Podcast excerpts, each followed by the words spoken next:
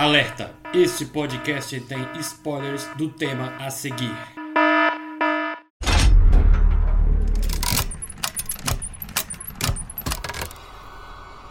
Olá, eu sou o Davi Cardoso.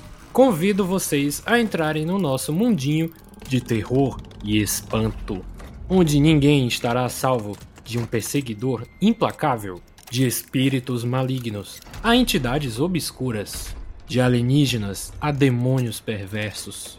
Sejam muito bem-vindos ao Fábrica de Horrores.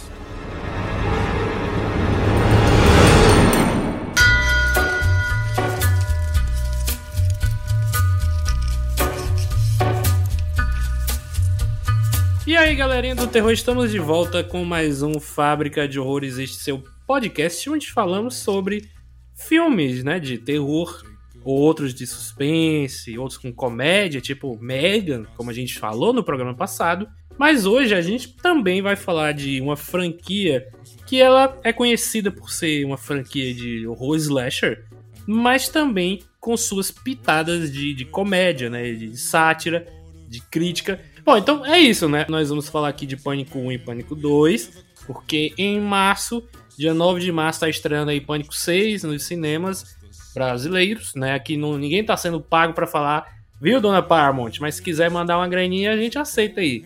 Por é. favor, eu, eu super aceito. E Davi, por que, que vocês não gravam um de cada vez? Ou por que, que vocês não gravam todos de uma vez, num programa só? Você, você gravou e franquia sexta-feira 13 inteiro num programa? Sim, gente, eu sei que poderia. É, eu poderia ter feito de outra forma, mas eu achei legalzinho fazer assim, porque como são seis filmes, né? Então é um número par, então dá para fazer de dois em dois. É não, gente, é porque eu quis mesmo e foda-se que mando no programa, tá? Mentira, gente, é porque a Rebeca me obrigou. É eu não tenho nada a ver com isso. Eu quero deixar bem claro que eu não tenho nada a ver com isso. Mas tem alguns filmes de pânico que a gente releva, né? A existência, então talvez assim seja melhor. Ei, como assim relevar a existência? Explique melhor isso daí. Ah, tipo, polêmicas. O último que saiu, mas dá tudo certo. Tudo certo. Nós somos amigos e nós vamos juntos, porque, né? Mas que é desnecessário. Não sei, não sei. Quando a gente falar de Pânico 5, aí a gente volta para esse assunto, tá? Tá bom. Vamos falar então agora de Pânico 1, esse filme aí lá dos anos 90, é cria dos anos 90, mais precisamente 96, dezembro de 96. É, eu já era nascido, eu era um bebezinho de um ano e a Rebequinha já tinha 47. Não, brincando, gente. A Rebeca já tinha uns 5 anos de idade, sei lá. 4, 96, não sei.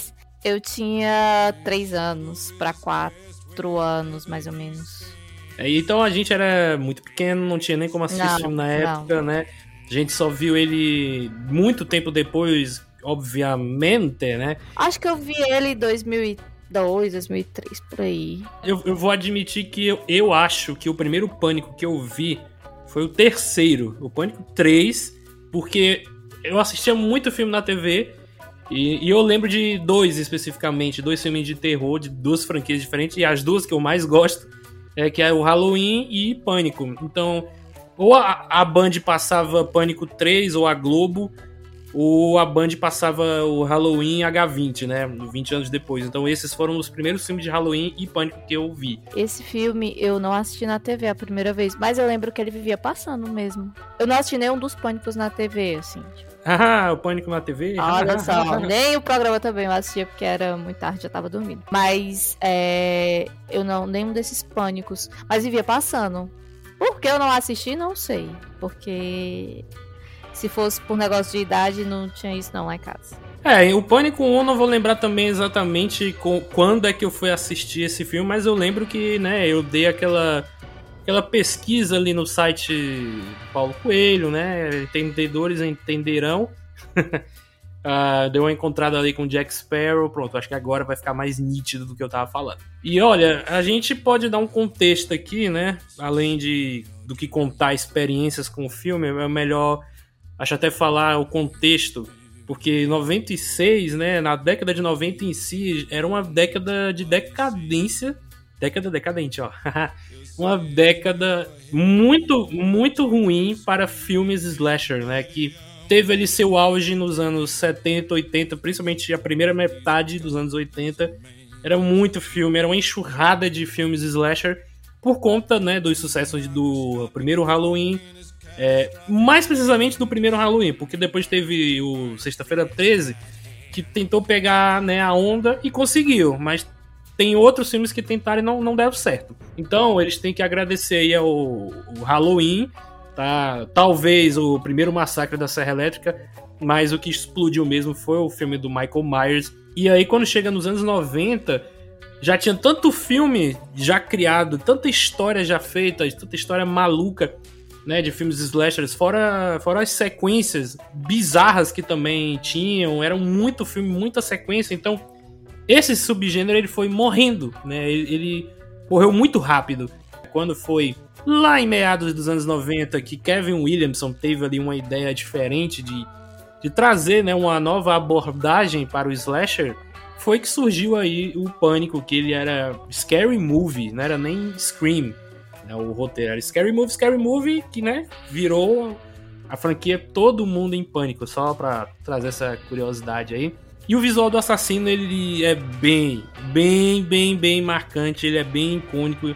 Eu acho muito foda quando esses filmes de terror eles conseguem trazer uma identidade visual que, que percorra aí décadas, né? O próprio Michael Myers, o Fred Krueger, o Jason, são personagens já mais velhos, né, do cinema, mas que até hoje você bateu o olho, porra, eu sei quem é quem.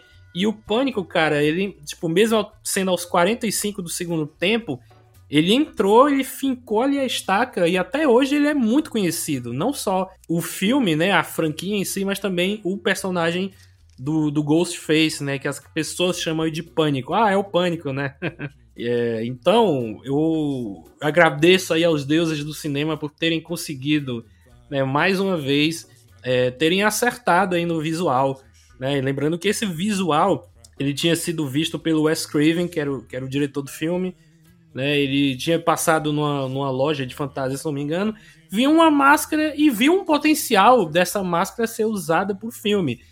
É óbvio que não é a mesma máscara que ele viu né, nessa loja. Deram alguma. Fizeram algumas modificações, deram uma nova roupagem e se tornou o que a gente né, conhece até hoje. Né? O, o, o, a referência maior é, que a gente pode também comentar aqui é aquele quadro do Edward Munch do O Grito.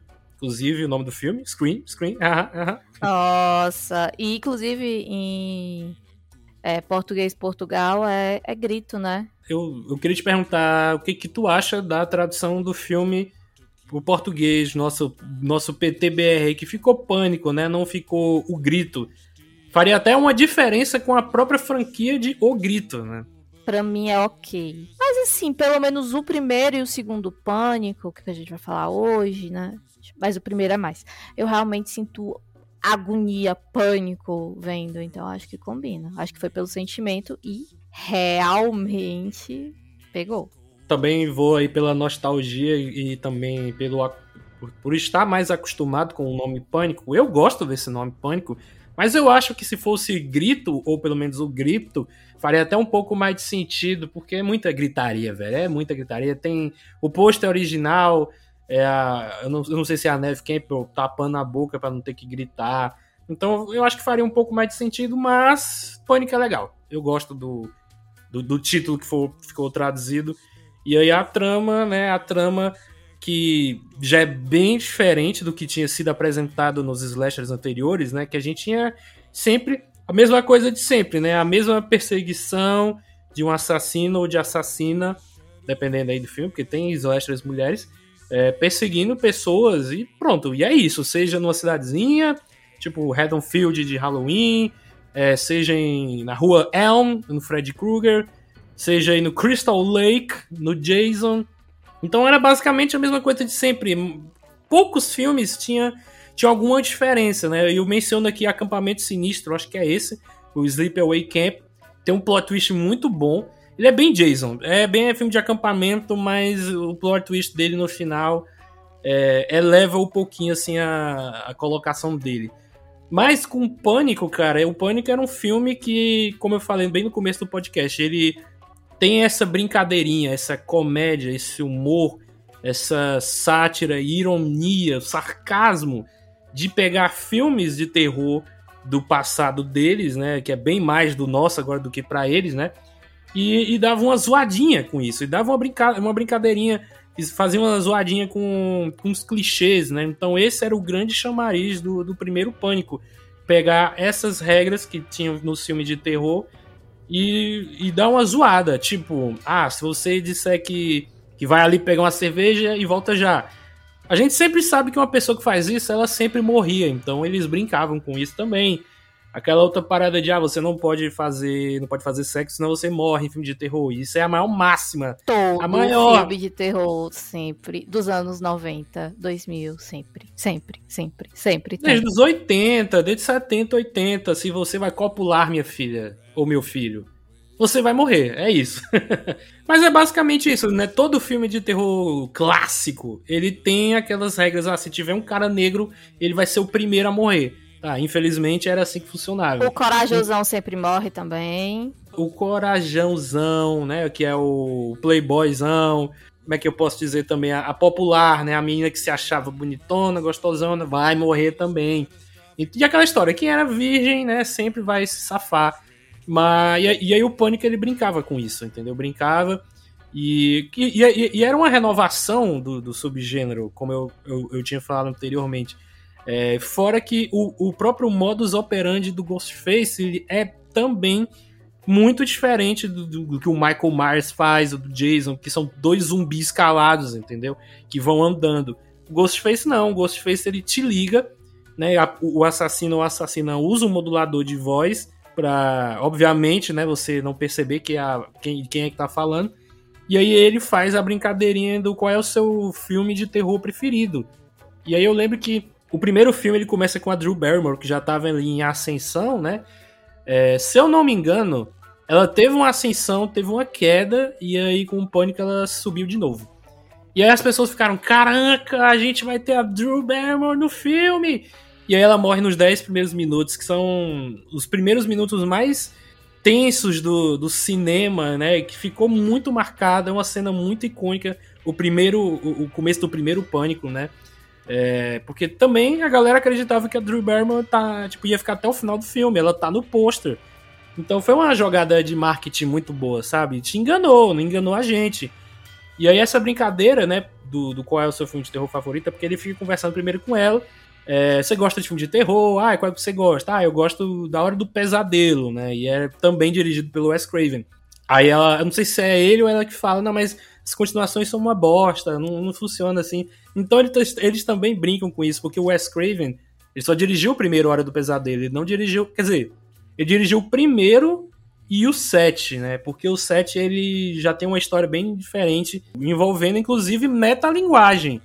Isso foi antes de Pânico 1, nesse New Nightmare, eu acho que é de 94. Então, ali ele já estava brincando com a metalinguagem que o Pânico até hoje é, ele, ele brinca. E isso também é um ponto positivo do Pânico, né? Porque é, ele, essa questão toda de brincar com outros filmes, né? O filme dentro do filme, a gente vai falar disso no Pânico 2, é justamente a, a parada da, da metalinguagem. E aí, né, no, no começo do primeiro filme, é, é a Drew Bar Barrymore morre e a gente fica chocado, diz, caraca, e agora? Ela é a atriz mais famosa do filme, como é que vai ser isso daí? É, da época era, né? Tipo, naquela época. Não, sim, isso o tudo que eu falar aqui é, é, relacionado né, na, na época. E isso foi até bom, porque quando a gente pega atores mais desconhecidos, a gente pode é, gostar mais deles e ao mesmo tempo temer mais as vidas deles. Porque como a gente não conhece os atores, né? A gente não tá muito apegado com eles, né? E aí e o trio principal, né, que é a Neve Campbell, que faz a Sidney Prescott, a nossa querida Mônica Geller. É Mônica Geller, Rebecca? Do Friends, Friends é a Monica Geller. É. Tranquilo, mas a Monica Geller de Friends é, é a Courtney, Courtney Cox. E o Dewey, que é o David Arquette. Que é. Eu gosto muito, muito, muito, muito do, do, do ator, né? Pois a, a Sidney era a, a colegial, vamos dizer assim, a estudante. A, a Gale, né, que é a Courtney Cox, ela era repórter, jornalista, sensacionalista.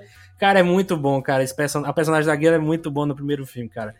Porque a gente começa detestando a mulher. Ela Nossa, é muito mulher... irritante. Ela é muito irritante. E, tipo, como é que eu consegui gostar dela dos outros filmes? Eu tava pensando, sabe?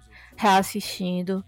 Eu, como é que, como é que fizeram uma produção de marketing tão bem que nos outros filmes eu gostei dela? Porque ela evoluiu, né? Isso que eu ia terminar de dizer. O personagem dela, ela evolui ao longo dos filmes, né? Não só no primeiro Pânico, mas ao longo né, do, do, dos outros filmes. Porque, como eu falei, a gente começa detestando a personagem que ela, ela quer. Ela é aquele tipo de jornalista sensacionalista que faz de tudo para fazer a matéria dela e tal. E aí no final do filme a gente tem essa evolução onde ela, tipo, tá, liga o foda-se. Cara, tá todo mundo morrendo, você matou o meu cameraman, ah, matando geral, vai morrer também, porra. Né? Depois de ter um relacionamento com o Dewey. E aí nos filmes seguintes, né, ela vai. Essa, essa parada de, de, de, focar mais no trabalho, né, da matéria pela matéria, isso vai diminuindo um pouquinho, ainda que exista um tiquinho ainda, porque, né, ela, ela gosta de trabalhar, ela gosta de ser é, jornalista. jornalista. e tal. Ela não ia largar o emprego e tal, mas ela, ela não é a mesma personagem ali do, do, começo até a metade do primeiro filme. Mas eu gosto muito do personagem da Gale. Mal eu posso esperar aí pro Pânico 6, porque já que não vai ter nem o Dewey, né? E nem a, a Sidney, é ela que vai levar o filme nas costas, né? Vamos ver aí. E o Dewey é, é o personagem do policial bobão ali, o policial, né, de, de cidade interior ele não é o xerife ainda, como é no Pânico 4. Mas é um personagem pateta, mas é um pateta que a gente gosta, sabe? É um pateta legal. Ele não, não chega a ser um personagem irritante como a Gale, sabe? Eu não tenho certeza se ele é recém recém-ingresso na política. Bom que tu falou política no começo. Mas tudo é bem. É polícia, gente. É porque, né? Eu sou lesada. Não, mas assim, eu, eu também acho isso, sabe? Eu acho que ele tinha acabado de entrar, só o filme só não mostrou, entendeu? É. Ou ele tinha, sei lá, algumas semanas, alguns pou, poucos meses, né? Ele, ele gosta do que ele faz, mas não é só gostar do que ele faz. Tem um, um negócio assim de, de empolgação. É, eu acho que é porque também eu não revi o filme, gente, para gravar aqui, tá? Eu vou com o que eu tô guardado aqui na cabeça, que eu já vi muitas vezes todos os filmes, né? Mas o que eu sei, assim, do Dewey, eu não lembro bem se ele queria meio que ser o herói, entendeu? Não, não é bem assim. É porque, tá, vamos lá. Quando tu pensa em herói, é aquele cara que quer ser o bichão ou ele só, tipo, ele só quer salvar as pessoas porque sente que quer salvar, entendeu? Aquela coisa bem empática. Eu acho que também, até porque, né, roteiro de cinema sempre muda, principalmente com a franquia Panic, a gente vai falar mais um pouco disso no 2. Mas o, o, uma versão alternativa do roteiro do primeiro, o Dewey ia morrer no final com aquela facada nas costas. Mas, ó, eu não lembro se teve uma sessão teste e a galera, não, não mata o cara não, ele é muito legal.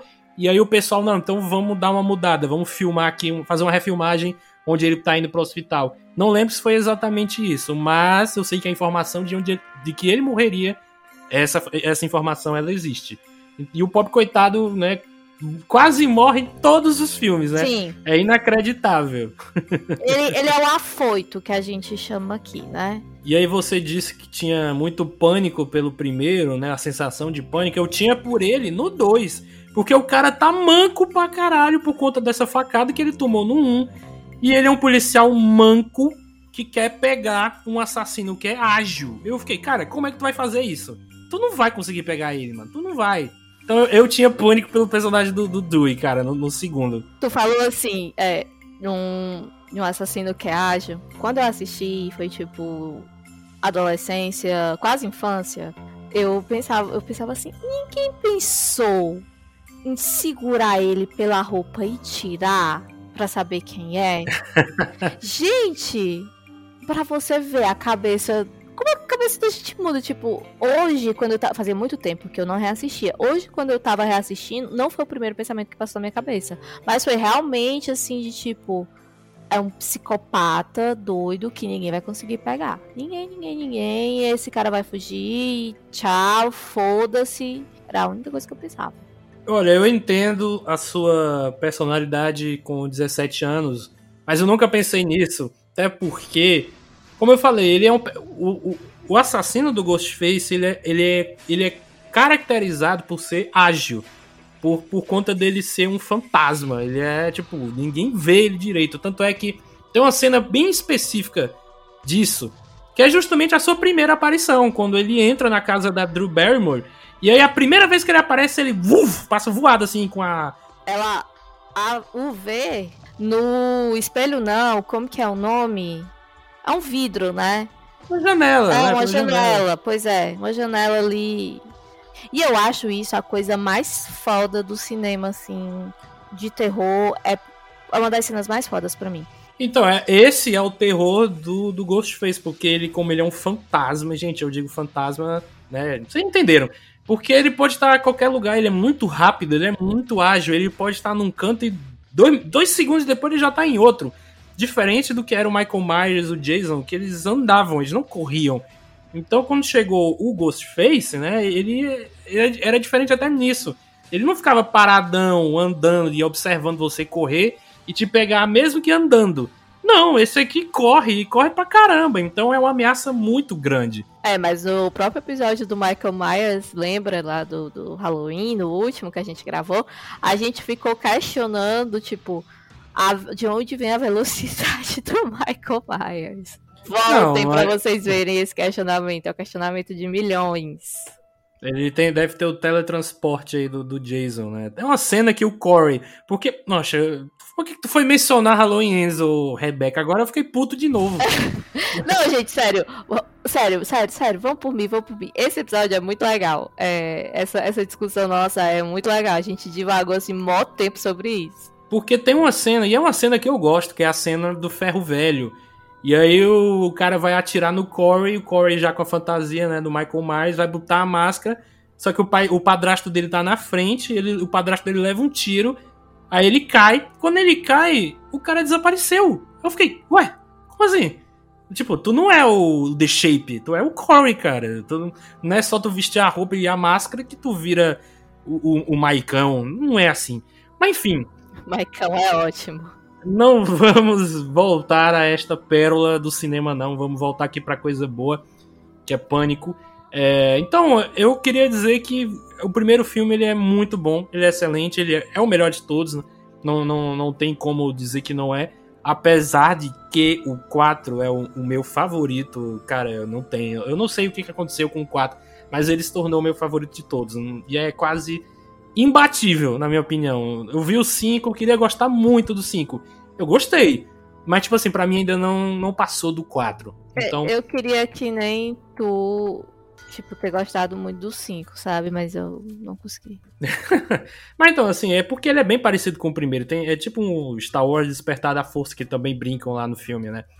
E aí, na questão do primeiro, quando você tem a revelação do, do assassino, que a gente pensa, pô, deve ser o cara nerdão aí que sabe de todos os filmes de terror e tudo, ele sabe tudo aí, sabe os clichês e tal. E eu fiquei pensando depois, cara, se eu, Davi, estivesse no, no universo de pânico, eu seria o primeiro a ser acusado.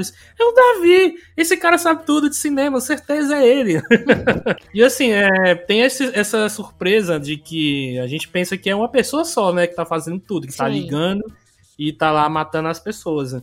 E aí, quando a gente descobre que são duas pessoas, aí que a nossa cabeça explode, porque ninguém tá esperando isso. E todo mundo pensa, pô, Halloween era só uma, era o Michael Myers. Fred Krueger, era só ele, né? Sexta-feira 13, era só o Jason, ou a mãe dele, né? É, ou o Copycat que tem no Tenebroso quinto filme. Mas aí no Pânico, não, vai ser só uma pessoa também, né? E aqui, não. Aqui tem a virada de serem duas pessoas, que é era o plot twistzão, viu aí? É, o plot twist que era o namorado da Sidney, que tinha uma cena ali no pós-coito, onde ele falsamente morre, mas é bem feito a cena, na minha opinião, porque a gente acredita que ele morreu. Putz, não é o cara, ó. Não era ele, o cara tá morrendo aí, já descarta mais um da lista. Mas não era, ele certamente ensinou ao Chicó como teria, como, é, como fazer isso lá no Auto Compadecido, né? ensinou o João Grilo também, né? Aquela bolsinhazinha de sangue e tal, e aí foi, foi de mentirinha, aquela facada foi de mentirinha. Então era ele, né, o Billy Loomis e o, o, o Salsicha do Scooby-Doo, era, era ele. Assim, é, tu sabe que eu não esperava, eu também esperava que o cara morreu, entendeu? Tipo, morreu, morreu. Até agora, eu, tipo, já tinha assistido, né, e fui reassistir, eu pensava que ele tinha morrido e... Morrido, pronto, acabou. Não tinha mais. É muito interessante, porque o filme, ele constrói a atmosfera não sei se, tipo, você for assistir, você assistiu num dia e no outro você for reassistir, você vai se tocar. Mas, pelo menos para mim, que fazia muitos anos, não senti. É, quando o filme é tipo um who done it, né, que, que quem matou, né, a gente não sabe, eu tenho um mascarado. E quando a gente descobre quem é, muito difícil para mim esquecer quem foi que matou, sabe? Não, não, não tem como eu, eu não des, deslembrar, né? Não tem como apagar a memória pra para ver o filme de novo e aí ter a, a surpresa. Não, não tem como. Então, para mim, eu sempre vou saber que foi o Billy Loomis, que foi o, Stuhlmacher, né, no, no, no, primeiro filme. E aí, uma curiosidadezinha, esse sobrenome Loomis, né, do namorado da Sidney, é em homenagem e referência ao Samuel Loomis de Halloween. E também lá no Psicose, né, o namorado lá da irmã da menina que morre, se eu não me engano, ele é um Loomis, ou é a menina, enfim, tem Loomis aí no, no, nos três filmes, então é, tem essa brincadeira. E aí no Pânico 5, que tem a, a, gente tem a Samantha Carpenter, o pai dela é o Billy Loomis, então ficaria Samantha Loomis, né? Sam Loomis, Sam Loomis do Halloween. Ah, ah, ah, Nossa, o trocadilho de milhões. Não, não é que é o trocadilho, é que é o nome é o mesmo, né, é, né? Assim, sim, mas é porque eu quis fazer o, o, a piada dos milhões, entendeu? Foi bem sem graça. Muito. Foi péssima. Bom, e a revelação, né, é, foi uma cena que chocou muita gente também, até porque a violência, a própria violência do filme, ela chocou muito na época, teve muita polêmica envolvendo o filme, teve gente que estava copiando os, os, assassinatos. Ah, a culpa, a culpa aí é do filme. Eu vi o filme e aí ele me fez ser o que sou. E aí tem uma cena muito, muito boa, que é justamente nessa revelação do, dos assassinos. Que a Cisney fala: Caralho, vocês estão vendo filmes demais, vocês estão ficando malucos. E aí o, o, o Billy Loomis fala: Não, Cisney, não bote a culpa nos filmes, eles não têm culpa de nada. Aí eu fiquei, caralho, mano certamente quem é um doido serial killer que viu algum filme e aí a pessoa vai dizer: "Ah, foi por conta desse filme que ele assistiu". Pô, eu mesmo já passei por isso. Eu mesmo já passei por Davi? isso várias vezes. Vou explicar, porque assim, eu gosto muito de filmes de terror, muito. Tem esse podcast aqui justamente por isso. E aí, né, eu já passei por situações como essa do tipo, ah, Davi, você tem certos pesadelos aí bizarros, porque vocês vê, você vê esses filmes de terror é, aí, minha mãe já disse sai matando isso. gente, sai matando gente. E teve um dia que foi, ó, minha mãe, meu pai e minha avó, os três contra mim, assim, tipo, dentro de um carro. A gente tava voltando do enterro do pai da minha mãe, e aí, do, do nada foi. É, esse tópico foi puxado novamente, e aí o que? Eu fiquei sozinho nessa, nessa luta, entendeu? E aí eu, eu sempre fico muito indignado, porque, pô, são a minha própria mãe, meu próprio pai, velho. Os caras com esse pensamento antigo, para com isso, velho. Não é assim, cara. Não, eu não vou ver um filme de, de, de terror, de assassino, que eu vou me tornar igual. Não é assim, velho. Então, é só pra dizer que eu entendo vocês, ouvintes, e caso tenham passado também por essa situação. Rebeca aí falou que a mãe dela também, né? É, mas é porque vira e mexe eu tenho crise de insônia, certo? Aí a minha mãe vai dizer assim: tá vendo? Isso é por causa de filme de terror. Se não assiste, assistisse filme ah. de terror. Como é o nome dela, Rebeca? Adelaide. É Dona Adelaide. Eu só queria dizer que você. Isso, isso chama-se boleto para pagar. E aí a gente fica doido mesmo, a gente é. fica assim, com insônia, e aí é, é, por isso, entendeu? Não são os filmes de terror, não. Rebeca, dá uma boneca Rebeca pra ela. Vou dar. A, é, a super cansadinha. Super dopadinha. Super dopadinha. Bom, é, então é isso, Rebeca. É, o Pânico, no geral, né, ele foi um sucesso também muito grande que ninguém esperava, ninguém fazia ideia de que esse filmezinho pequenininho ali fizesse tanta grana, até porque, como eu falei, nossa, era tanto filme slasher que esse é só mais um Só que na verdade ele não foi. Ele acabou se tornando um sleeper hit, como eles chamam lá nos Estados Unidos. Aquele filme que faz sucesso, só que tardiamente. Ele estreia, não faz tanto dinheiro assim na, na primeira semana, mas aí na segunda, na terceira, né, o boca a boca ele vai aumentando. Não, cara, tem que ver esse filme, ele é muito bom. E aí foi fazendo mais dinheiro né, na, nas semanas subsequentes. E aí, né, por isso que ele é um sleeper hit. Assim, como eu só assisti anos depois, e tipo, eu lembro que quando eu assisti, existia um hype, foi muitos anos depois. Ou seja, o bicho durou, viu? O hype. Também naquela época não tinha, assim, essa internet do jeito que tem hoje. Existia a internet, gente. Pera aí, também não sou da época da, das cavernas, não. Mas, Rebeca, a gente pode atrelar também. É, As continuações. Esse, esse hype não só pelas continuações, mas por outra franquia que tinha pânico no nome, né? É, todo mundo em pânico. É verdade. Agora que tu falou, é verdade. Eu não tenho certeza se eu assisti qual que eu assisti primeiro, certo? Mas foi em épocas bem, tipo, foi ali parelha, se duvidar do mesmo ano, entendeu? É, o primeiro Todo Mundo em Pânico, eu não lembro se ele é de 2000, 99, acho que é 2000, por aí, 99, 2000. Então já tinha o Pânico 2, então ele, ele não fazia brincadeira só com o primeiro. Aliás, eu acho que mais com o primeiro do que, do que com o segundo. Então era uma febre, né? Você tinha o Pânico e você tinha o Todo Mundo em Pânico. Você tinha o terror com comédiazinha e você tinha o puro, pura comédia escrachada que todo mundo, né, dessa geração nossa, todo mundo viu. É, então ficou muito guardado na nossa mente. Então, quando saía um pânico, a gente ficava maluco. Nossa, o que, que o Todo Mundo em Pânico vai zoar agora? E a mesma coisa com o Todo Mundo em Pânico. Quando saía um novo, a gente ficava, nossa, saiu mais um, a gente tem que ver, tem que ver. Eles vão zoar mais filmes aí. E alguns filmes eu até consegui identificar a, a zoeira, né? Outros Sim. até não. Mas eu fui descobrindo depois que eu fiquei mais velho. Mas, assim, Todo Mundo em Pânico, o primeiro e o segundo, assim, que são os mais pesadões, né? É, também bem problemáticos hoje em dia, se passasse, duvido que passaria.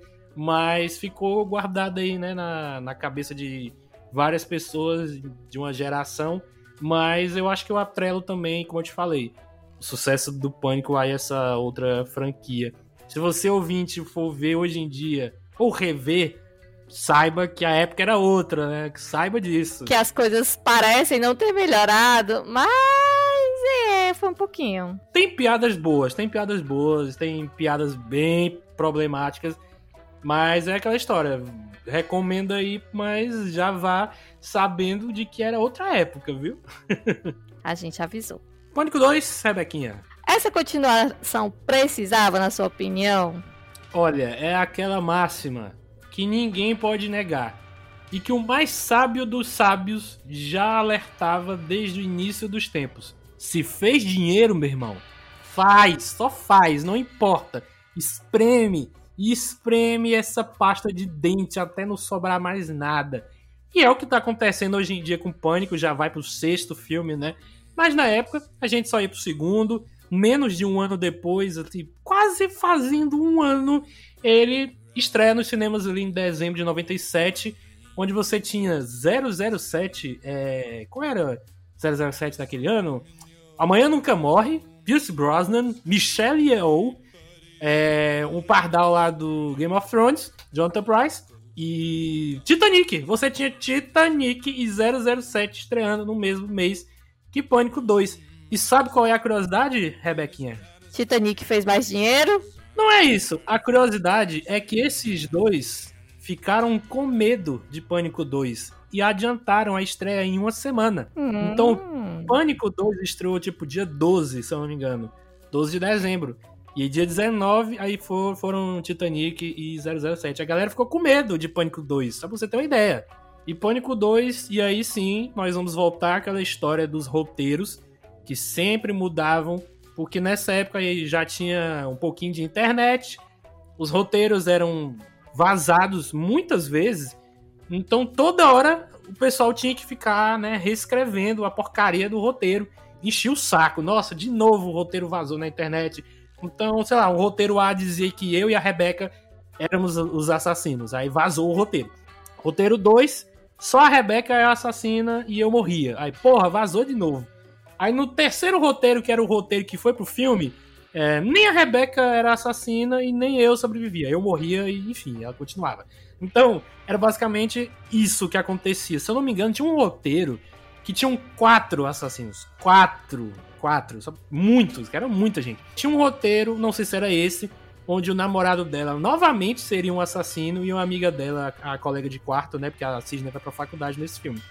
É, ela era assassina também, mas o roteiro vazou e aí teve que mudar tudo, né? Os dois morrem e tal. É, então, é, é, foi complicado porque, né, por conta do advento aí da internet, as pessoas, né, com seus fóruns, conversavam muito, debatiam, e aí com o roteiro vazado a gente ficava, ó, oh, como é que vai ser o filme? Agora eles vão ter que se virar aí, né, de, tipo, o cronograma era muito apertado, muito, porque era menos de um ano. O, o Pânico ainda estava nos cinemas quando o 2 foi anunciado que, que, uh, que iam começar as filmagens. Mais ou menos com o que tá acontecendo, né? O, com o 5 e o 6. O 5 estreou foi fazendo dinheiro e, opa, tá dando bilheteria. Anuncia logo o Pânico 6 aí. Aí foi anunciado. Pouco tempo depois, pá, tome filmagem. Então, quem é fã fica com um pouco de medo, assim, nossa, mas gente, foi tão rápido assim, será que vai dar certo? Mas se deu certo com o Pânico 2, ao meu ver, pode ser que dê certo aí com o Pânico 6, né? Então vamos começar a falar de Pânico 2 aí, puxando aí a sinopse de Pânico 2, Rebequinha. O que que ele nos traz desta vez? Eu só quero deixar claro que comparar Pânico 2 e Pânico 6, eu ia dizer 5 era ótimo. E o Pânico 6 é putaria. Por quê? Porque o Pânico 2, a fonte não estava é, seca. Seca assim, tipo, não, não tinham sugado tanto.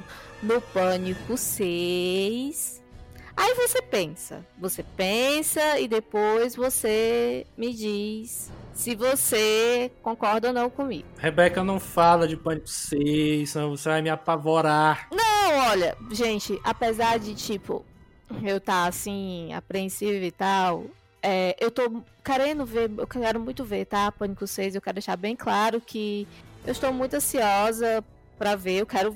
Eu, eu realmente eu gosto, eu gosto. E tipo, por mais que o 5 eu não tenha.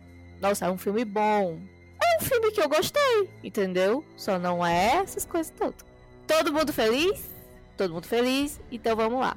A Jada, mulher do Smith, tá nesse filme, não tá? Sim, tá no, no começo do filme. É ela e o doutor lá do Dr. House, o Foreman. Esse, esse filme, se eu não me engano, ele passa dois anos depois, três anos depois, não é tanto tempo assim não, certo?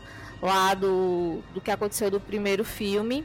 E assim, depois de tudo, depois da tragédia, né, que aconteceu, a Sidney vai tentar começar, recomeçar do zero, se é que recomeçar é do zero, né? Enfim, recomeçar e sobrevivente a um trauma e aí, em outra cidade, ela ela sai. Davi, como que é o nome da cidade do, do primeiro? Que ela se muda? O primeiro é Woodsboro e no segundo, que eu tô vendo aqui, é Windsor, eu acho que é Windsor. É não sei Windsor, se Windsor né? é a né? faculdade ou é a cidade, mas é uma Bom, coisa assim. É, eu tava querendo lembrar daquela sai. É, então é da cidade lá, sai do. Eu só lembrava que era alguma coisa com Woods, mas eu não lembrava como que é. E aí, a coitada da, da Sidney, ela ela tá traumatizada, dá para você perceber. É, nesse momento, ela não, não é mais uma personagem irritante. É, ela já foi convertida e tornou um pouco mais legal. Não, ela, brincadeira, gente. Ela já tá mais, mais palatável.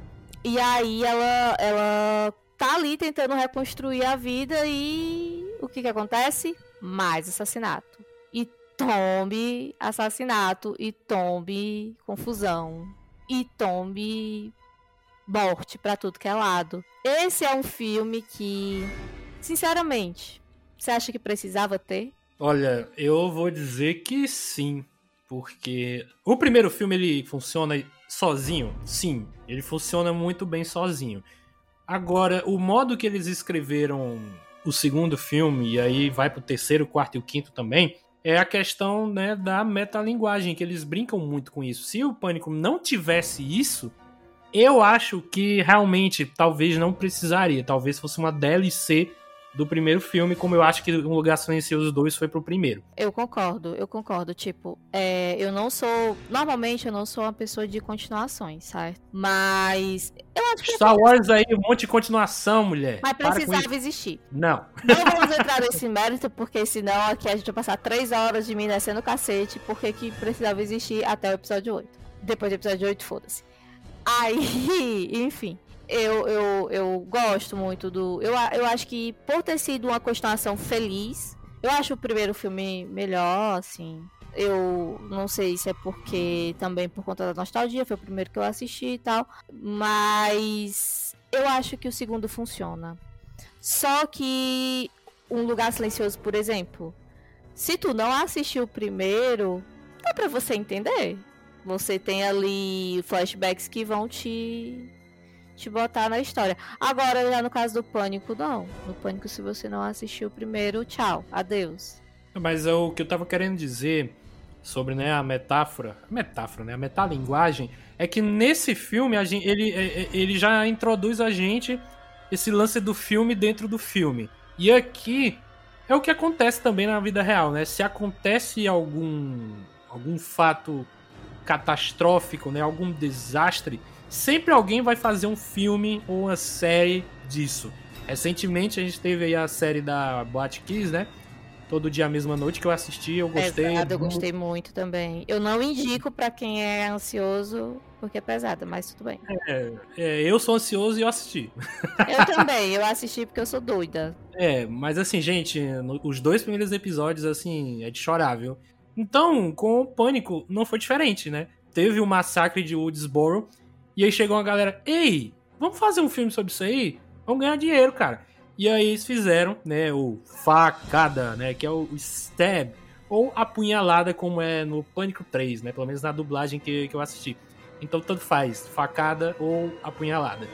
E aí eles recontam as mesmas histórias que aconteceu no primeiro filme, porque Gale Weathers escreveu um livro sobre o, o, o, os acontecimentos né, do, do massacre. Então, é, eles não pegaram só a história pela história, né? O desastre, a catástrofe. Eu amo que, assim, ela tá tentando lidar com o luto, com o luto não, com o trauma. E a forma dela lidar com o trauma foi como escrevendo a porra de um livro. A mulher, tu tá querendo reconstruir a tua vida. Bicha. É, exatamente. Então, é o que a gente estava falando antes, né? A questão de ser uma repórter sensacionalista. Eu até falei, gente, a Gale, a personagem da Gale, ela, ela evolui ao longo dos filmes. Mas é por conta desse livro dela que o Pânico 2 existe, sabe? O 3, o 4, o 5. E porque tem esses filmes facada que vão existindo aos montes, né? No Pânico 4 a gente descobre que tem bem uns 7. E é, e é até engraçado porque eles brincam com essa questão das sequências serem umas piores do que as outras, né? Lembrando é, as sequências de Hora do Pesadelo, Sexta-feira 13, né? Halloween sequências que não acabavam nunca e conseguiam ser uma pior do que a outra. É uma, é uma, uma, cena de diálogo que eu adoro em Pânico 4, que é no começo ali a apresentação onde tem duas meninas assistindo é, o começo de facada 6, facada 7, sei lá. E aí tem uma menina que fala assim: Olha, facada 5, eu acho. Facada 5 tem viagem no tempo e de longe é o pior deles. Cara, só essa frase sintetiza tudo o que aconteceu nos anos 80, 90 e por que não 2000, com essas sequências horríveis, tenebrosas, sabe? Levar o Jason pro espaço, sabe? Tem coisas assim também, o, o, o Halloween, que a menina, prima, sobrinha fica, meu Deus, e tem poderes psíquicos. Não, é no Jason também. Uma menina com poderes psíquicos. Cara, é tenebroso de ruim. Então, eu adoro Pânico 4, não só por isso, mas esse é um dos motivos, tá, gente? Mas Pânico 2. Pânico 2, a gente tem aí a Gale ainda é, tentando ser uma pessoa, uma pessoa muito famosa, né? Vamos dizer assim. E aí ela tem divergências, né? Até com o, Dewey e ainda com a Sidney, que ainda tinha no primeiro filme. Então a gente, a gente pensa inicialmente, caralho, a, a Gale ela não mudou, mano. Ela continua a mesma ainda. Ela não vai mudar. Ela vai continuar sendo essa pessoa que quer que quer botar o trabalho né, à frente dela mesma, né, na frente das pessoas. Mas Nesse filme ela muda novamente, né? Chega um momento que ela pensa, pô, fiz merda. Então eu tenho que tentar ajudar aqui a galera, né? Então eu gosto é, desse desenvolvimento que a Gale tem, que aí no 3 já, já muda completamente, né? Mas em relação ao 2, é, começa assim ainda. Ela, ela é um pouquinho chata ainda no começo. Assim como era no primeiro, mas é tipo, é um chato que a gente gosta, né, Rebeca? Cara, eu acho ela chata, sabe? Não sei se é porque do, no começo do primeiro ela me dá tanto nos nervos que eu aceito. Na verdade, a, no, no segundo, me dá a impressão que ela é viciada. Ela é workaholic só e pronto, entendeu? Bom, e aí nesse filme, né, a gente tem também essa brincadeirinha com as sequências, né? Ele é uma sequência que brinca com sequências de filmes. Então, tem uma cena muito boa que mostra muito disso que a gente tá falando, que é uma cena de aula, né, ali do curso de cinema. Caramba, como eu queria estar tá ali como eu queria estar naquela sala, ou não, né? Eu, podia, eu poderia virar uma vítima. Você quer mesmo? É, melhor não, então, né? Deixa eu quieto aqui. mas é uma cena que eles ficam brincando, tá, mas qual é a melhor sequência de todos os tempos? E aí falam Exterminador do Futuro 2, aí tem, sei lá, Mad Max 2, Poderoso Chefão 2, enfim, Alien 2, né? O Aliens. É muito legal esse, esses debates que tem no filme porque é o que ele traz pra gente, é, é uma conversa sobre filmes. Mas isso também vem com a questão de que com a sequência o body count aumenta, né? Body count aí que são né, a contagem de corpos. Ou seja, se no primeiro filme, sei lá, morreram sete pessoas, dando um exemplo aqui. Nesse segundo, cara, tem que morrer no mínimo uns 15 para satisfazer a o público, né? O público que vai ver o filme. E aí eles estão brincando, né? Com, mais uma vez, metalinguagem, porque tá tendo facada 1. E aí no facada 1, como a gente já mencionou, é a história do primeiro filme. E aí o Randy tem a conversa com o Dewey e começa a falar, ó, contagem de corpos tem que ser maior. É, vai ter gente que você não espera que vai morrer, vai morrer. Eles dão essa brincadeirinha, né, fazem essa, essa sátira, né, essa, essa ironia porque o próprio Facada, né, o apunhalado, já tá tendo ali cena de morte por conta do próprio Pânico 1, mas ao mesmo tempo o Pânico 2 tá tendo essa contagem de corpos maior por conta né, dessas regras aí. Então, cara, Pânico 2 eu gosto bastante também. Ele não tá ali no meu top 3, mas ele ainda é um filme muito legal de ser assistido, que também tem uma, um momento ali que chocou todo mundo, e aí era ba basicamente né, os roteiristas, o diretor dizendo, ó, oh, cara, qualquer um pode morrer. Que é a cena da morte do, do Randy, né? Que é o, o nerdão ali para filme de terror.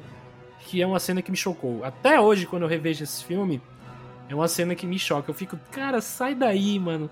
Sai daí, não fica de costas. É a morte, pra... assim, mais premonição de todas. É, cara, porque o Du e a Gale estão procurando alguém que tá falando pelo celular, porque o assassino tá falando com o Randy pelo celular. E, porra, e, aí, e é uma cena bem dirigida, na minha opinião, porque o Wes Craven filma pra caralho assim. Ele vira pro lado, vira pro outro, vira pra cima. Cara, você não sabe onde é que o assassino tá. E aí, do nada, ele tá dentro da van, cara. E aí, puta, velho, é foda que o Randy morre. É o Randy é um personagem que eu curto. Como eu falei, o Randy sou eu, cara. O Randy sou eu. Eu sou o nerdão aí do, do filme de terror e tal. Então, se eu tivesse nesse universo, eu teria morrido aí também.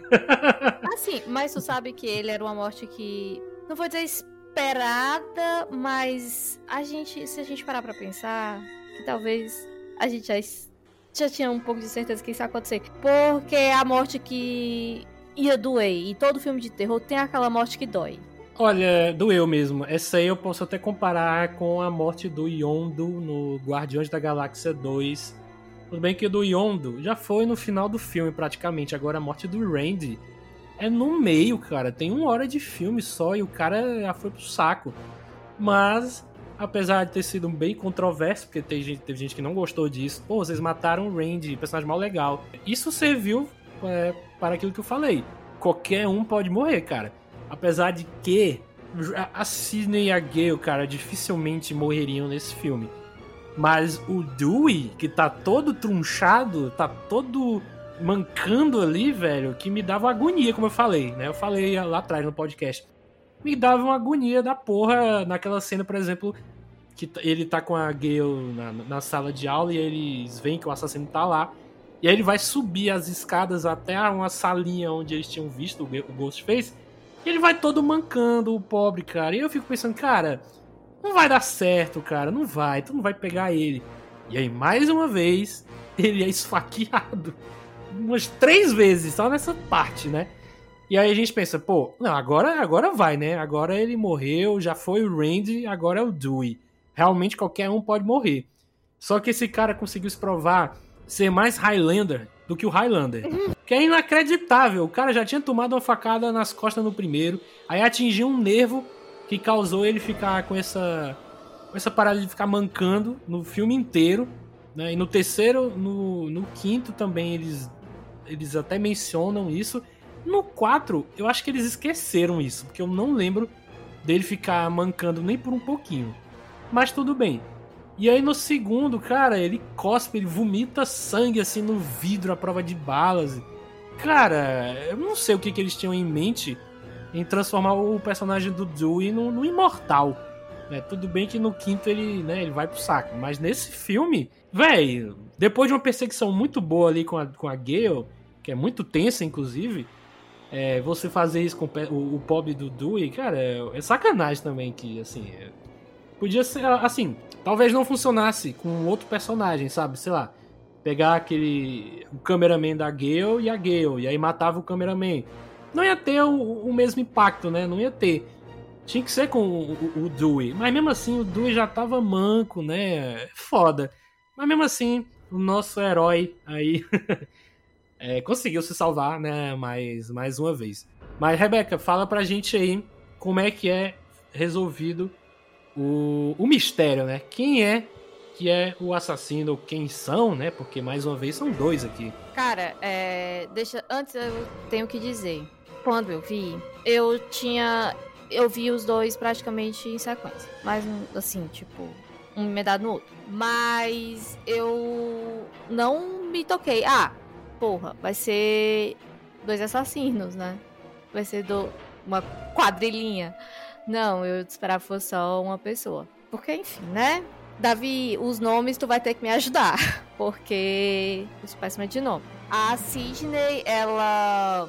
Ela tá. É ela que bate no, Ghost, Ghostface, né? Ela, em todos os filmes, ela dá uma surra no, no Ghostface. Sim, mas né? é ela mesma. É, todos os filmes? Eu vou é, assistir menos... os outros, então e eu quero ter o elemento surpresa. A, a Cisney, ela vai. É, ela, ela dá um. Tipo. Ela bate lá nele, né? Dá um TP F nele. E aí ela vai, consegue ir pra direção lá, como é? Pro, pra parte da frente. Ah, eu sei que você tá falando, é que você não deu o contexto, mas o, a cena que você tá falando é a cena que ela vai com os policiais, né? É, sair dali da faculdade, né? É! E aí o Ghostface, o Ghostface ataca, mata os policiais mais idiotas do cinema. Primeiro, se bem que o primeiro, o primeiro policial morreu assim Ele do nada. Defeso. O primeiro tudo bem. Esperando. Agora o segundo, velho, o segundo ele assim, porque o Ghostface tava pegar a direção e aí o policial que o segundo, né? Ele tava. tinha caído no chão, aí se levanta, parada aí, seu verme! E aí eu fiquei, mano, atira no desgraçado. Por que, que tu tá parado, só mirando, mano? Por que, que ele foi falar? Por que, que ele gritou? E eu tô dizendo assim, ai, atira pra matar? Não. Dá não, um sim. na perna. Não, o que eu quero dizer é, não, não quer atirar pra, pra matar, porque é o policial e, tipo, sei lá, atira na perna, cacete. Aí você vai Rebeca, Rebeca, você tá com Alzheimer. Você tá esquecendo que ele já tava dentro do carro. É, não tinha, não é. tinha como atirar na perna do cara. Era na cara, pô. Era o cara fantasiado. É, era, não dava mesmo, não. É porque assim. Cara, não eu, tinha eu como. Quero era Eu quero passar pano, mas não dá. Não, e aí piora quando ele é atropelado, mas consegue se segurar e ele continua ameaçando o Ghostface e não atira. Eu, não, mano, não, não. Não, depois não, de ser atropelado é putaria. Ele não, ele não atira, velho. Eu, eu, eu, fiquei pensando, mano, tu vai esperar até quando pra dar, dar um tiro nesse, nesse bicho? Tu vai até quando? E aí ele se ferra porque batem o carro lá. Mas aí gera uma cena de suspense muito boa. É uma sequência bem legal. Tem a cena da Gale lá na perseguição da Gale, que eu também acho muito boa, a cena de suspense. Mas essa do carro eu ainda considero mais assustadora, assim, porque, pô, você tá presa dentro do carro, tá? A Sidney e a amiga dela estão presas. E aí qual é a, a única forma de você sair desse carro? Você tem que passar pro banco da frente e sair pela janela, só que o, o Ghostface tá desacordado. E aí você pensa, mas ele tá mesmo desacordado? Você não sabe. Cara, é uma cena tensa pra Dedel, cara. É sério, eu toda vez que eu assisto, eu sei no que, que vai acontecer, mas toda vez que eu vejo, eu fico com os pelos tudo arrupiados. Meu irmão, caraca. Ela, e a Cisne, ela passa assim, de frente, olhando para ele assim. E a qualquer hora ele pode acordar, a qualquer hora ele pode pá, cravar a faca nela. E aí você não sabe se vai acontecer ou se vai acontecer. Mano, é tenso demais. Muito. Não, e eu acho interessante que assim, o cara tá lá, paradão, né? Com a máscara desmaiado. Ou não. Ninguém sabe. E aí a, a Sidney por que caralhas quer saber quem é que tá por trás da máscara. Não, todo mundo quer saber quem é o que tá por trás da máscara. Agora, o problema é que você não faz isso depois de ter passado por uma situação dessa, entendeu? Você não faz isso a menos que você esteja em segurança. Ponto. Oscar Exato. pra mim. E outra, eu acho que. Ou ele tava fingindo. Se bem que ele queria matar a Cisne, então não dá para entender muito bem. Eu acho que ele tava desacordado sim, e aí, depois que elas saíram, ele deve ter acordado. E aí, eu não sei se já era o Mickey ou se era a mãe do Billy Loomis nessa hora. Depois eu vou pesquisar. Acordou, percebeu do que aconteceu e saiu vazado. Agora sim, pô, você acabou de bater um carro e depois consegue matar a amiga da, da, da Cisne ainda. Não, interessante porque é essa, essa menina, né? Eu, é Hayley o nome dela, né? Sim, sim, sim. E, é, a Hayley, ela tá com medo de morrer ela realmente tá desesperada, dizendo pra Sidney, Sidney, vamos embora, vai dar ruim, ele vai matar a gente.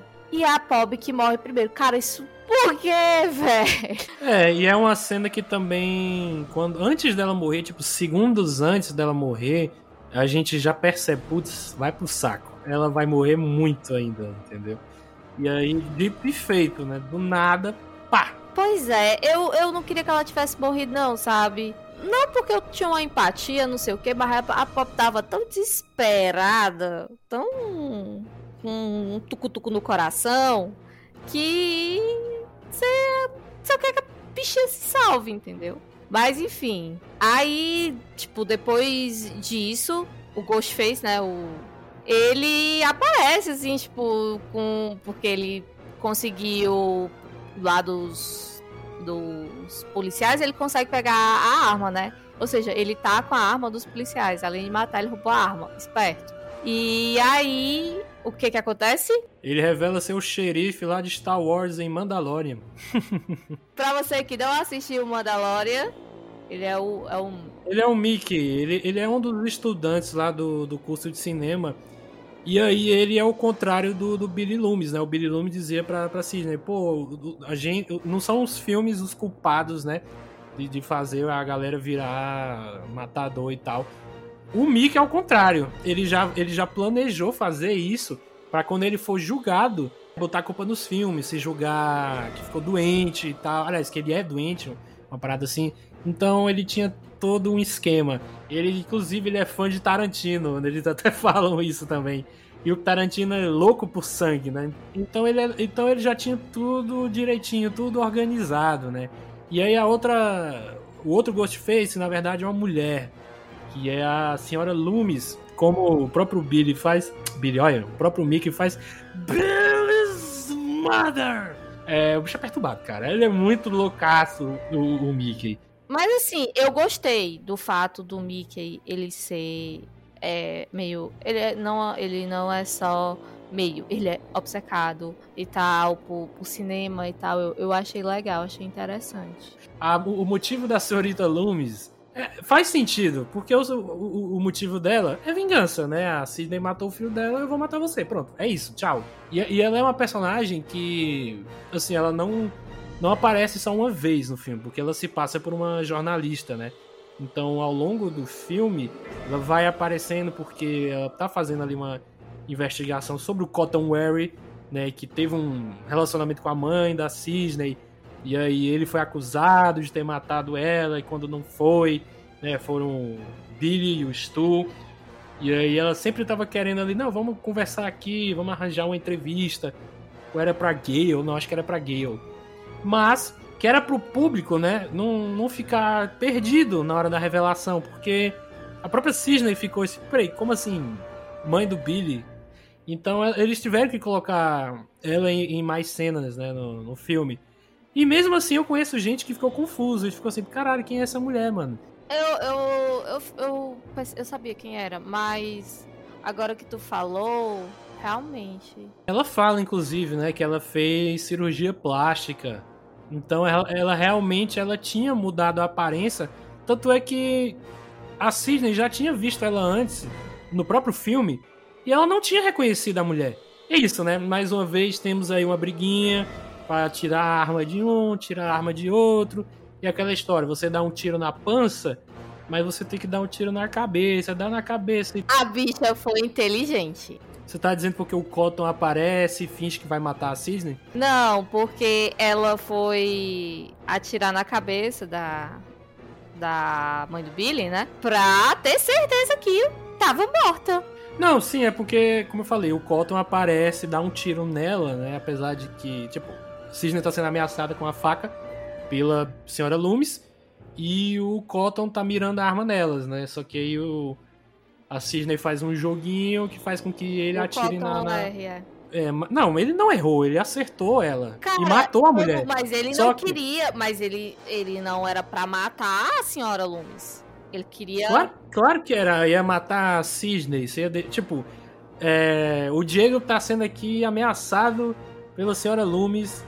Não, é, sim, tem razão, tá. É, Aí tu vai, não é, vai atirar na mulher? Eu atiraria, porra. Tem razão, tem razão. E sim, e a mulher morre. Só que depois do primeiro filme, onde a gente tem essa parada do assassino voltar, e eles até brincam, cuidado, esse é o momento em que o assassino volta para dar um último susto. Aí ele vai e acontece, né? E aí a Cisne dá um tiro na cabeça do, do, do Billy. Ela já se antecipando a isso, né? Apesar da mulher já estar morta, ela vai lá e dá, dá, um, dá um tiro na cabeça da, da senhora Loomis. Mas é isso, né? Eu acho que a mulher já, já tinha morrido, mas foi mesmo só pra para se certificar. Problema é que isso, quando chega no terceiro, porra, chega da raiva quando eu lembro dessa parte do terceiro. na cabeça, tira na cabeça, meu irmão. Enfim, tu vai rever esse filme, tu vai ver essa, essa pérola. E vocês vão ouvir mais sobre essa pérola, né? Sobre Pânico 3 na próxima gravação. Acredito que na próxima semana, não sei quando é que esse programa vai sair, mas o próximo programa será sobre Pânico 3 e o meu favorito, Pânico 4. É isso aí, Rebeca? É isso aí. É, vocês ainda não vão me ver pistola, porque é o 3 e o 4. 3 e o 4 eu gosto bastante. É, galera, vocês não vão me ver pistola ainda não. Como assim? Você gosta bastante de Pânico 3? Tem mortes legais, tem susto. É um bom filme. É. Ele é o mais fraco do, do, de todos os filmes mas eu ainda considero ele divertido. Ele pelo menos é, é legal de ver, você não tá fazendo nada, mas bota aí Pânico 3 aí, tem até no YouTube, assiste aí. Eu vou reassistir. Eu assisti faz muitos anos. Então eu vou reassistir agora. Vocês estão me escutando falar que tem morte, tem tudo. Não, ok. É um filme bom? É. Voltarei aqui próxima semana ou quando o Davi editar esse podcast, vocês vão ver se eu continuo com a mesma a mesma coisa, né? Tipo, se eu concordo ainda comigo mesma nesse momento. Exatamente. Nós vamos ver o que, que vai sair disso aí logo no próximo programa. Então, é isso. Compartilhem aí o programa. Não esqueçam que Pânico 6 vai estrear em 9 de março de 2023, não 2024 ou 2025, caso você esteja ouvindo esse programa uns dois anos depois. Esse filme já passou, né? Você pode aí pesquisar em algum serviço de streaming, né? Provavelmente o Paramount Plus. Exatamente, se ainda existir, a gente não sabe, né? Mas é isso aí. Eu espero que vocês tenham gostado do programa. Até a próxima. Pânico 3 e Pânico 4. Não percam.